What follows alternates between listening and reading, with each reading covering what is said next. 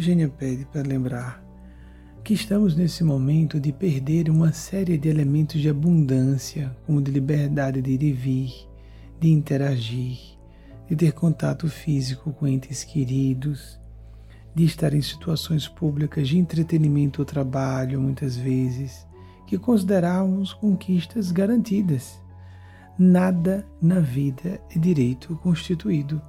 Nós temos muitas ilusões na condição humana uma dessas é julgarmos que podemos fazer o que bem entendermos na hora que bem quisermos e que isso é, nunca nos deve ou pode nos ser tirado. Tudo nos pode ser tirado em qualquer momento. Aqui nós estamos percebendo em caráter global uma, primeiro, preocupação com uma questão de saúde pública, mas já geminada há uma preocupação talvez maior que essa de cunho econômico, que nós observemos com atenção a necessidade de repensarmos os nossos valores, priorizarmos o que seja essencial. Como somos tão teimosos criando até teologias de prosperidade material, o que é uma perversão completa da ideia de espiritualidade. Espiritualidade não existe para fomentar riqueza material. Espiritualidade existe para ver riqueza até onde não há riqueza material. Entre a teologia da prosperidade material, por um lado, de certas correntes fundamentalistas cristãs, no outro oposto, extremo oposto de um espectro que, que tem a teologia da prosperidade como também um extremo oposto, no outro, diametralmente oposto extremo desse espectro, existe o ateísmo arrogante que julga que a ciência tudo pode, que nós seres humanos, numa perspectiva filosófica e política e social de vida, pode considerar o universo de maneira antropocêntrica, colocando-nos assim como capazes de tudo fazer e tudo ser. Não somos capazes de tudo fazer e tudo ser. Somos seres falíveis e limitados, nossa condição humana é muito estreita e nós devemos reconhecer nossa falibilidade, vulnerabilidade, mas vamos repetir, nossa limitação humana essas fantasias, por exemplo, no meio desse espectro tem as fantasias do New Thought. Tudo podemos, tudo devemos fazer se quisermos, se desejarmos, o mundo está na palma de nossa mão. Esse tipo de ilusão perigosa do ego inflado, como alertam-nos todas as correntes de espiritualidade profunda, todas as tradições espirituais sérias, a inflação do ego, o ego como soberba, orgulho, todas as nossas pretensões de superioridade, seja de etnia, seja de grupo linguístico, seja de raça, seja de classe econômico-social, seja de nível intelectual, ou até, absurdo dos absurdos, uma pseudo-elite espiritual, nós não somos invulneráveis a nada tudo que pode acontecer a uma pessoa pode acontecer a qualquer uma e qualquer, qualquer um de nós.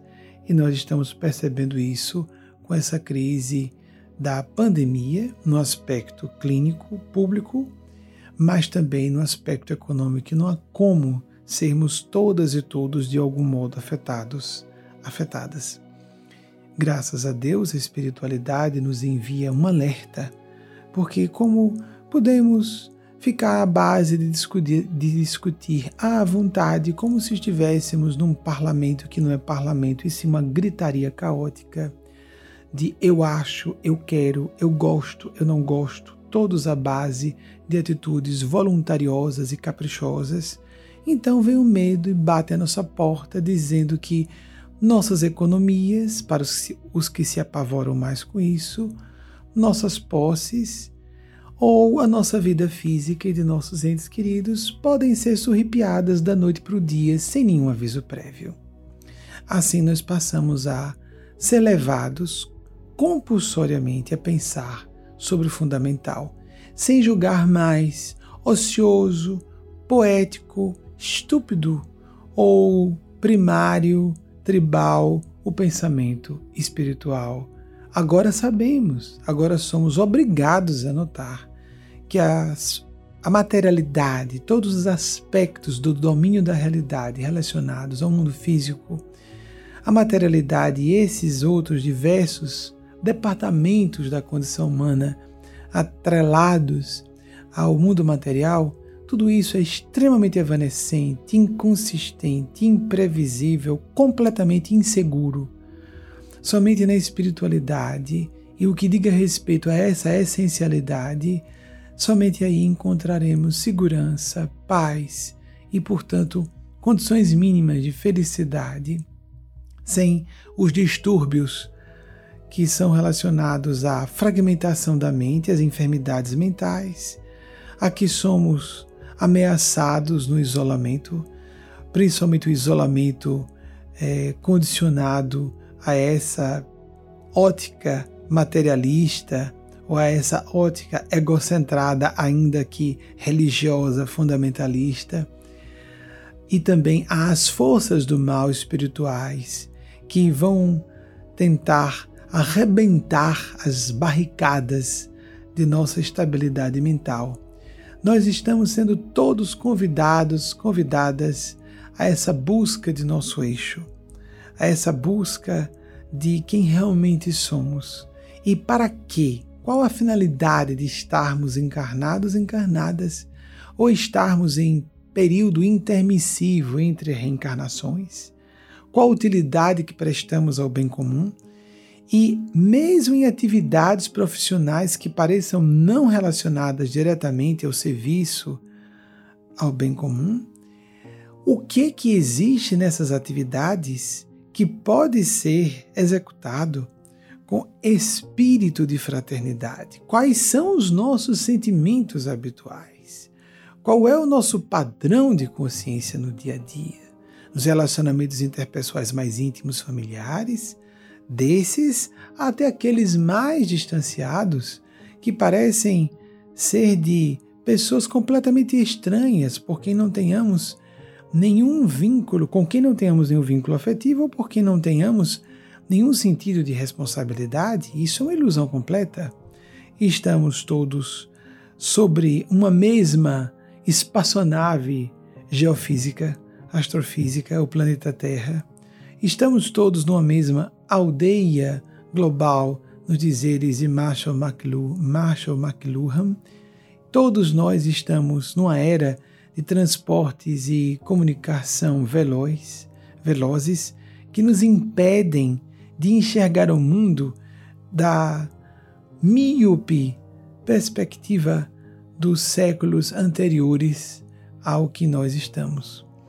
Que nós agora, nessa emergência evolutiva internacional, que nós entendamos a nossa parte a cumprir, a nossa parcela de aprendizado e de ação, para que sejamos não só agentes da esperança e da paz e da fé, mas também agentes da responsabilidade e do serviço solidário que prestemos uns aos outros, umas às outras.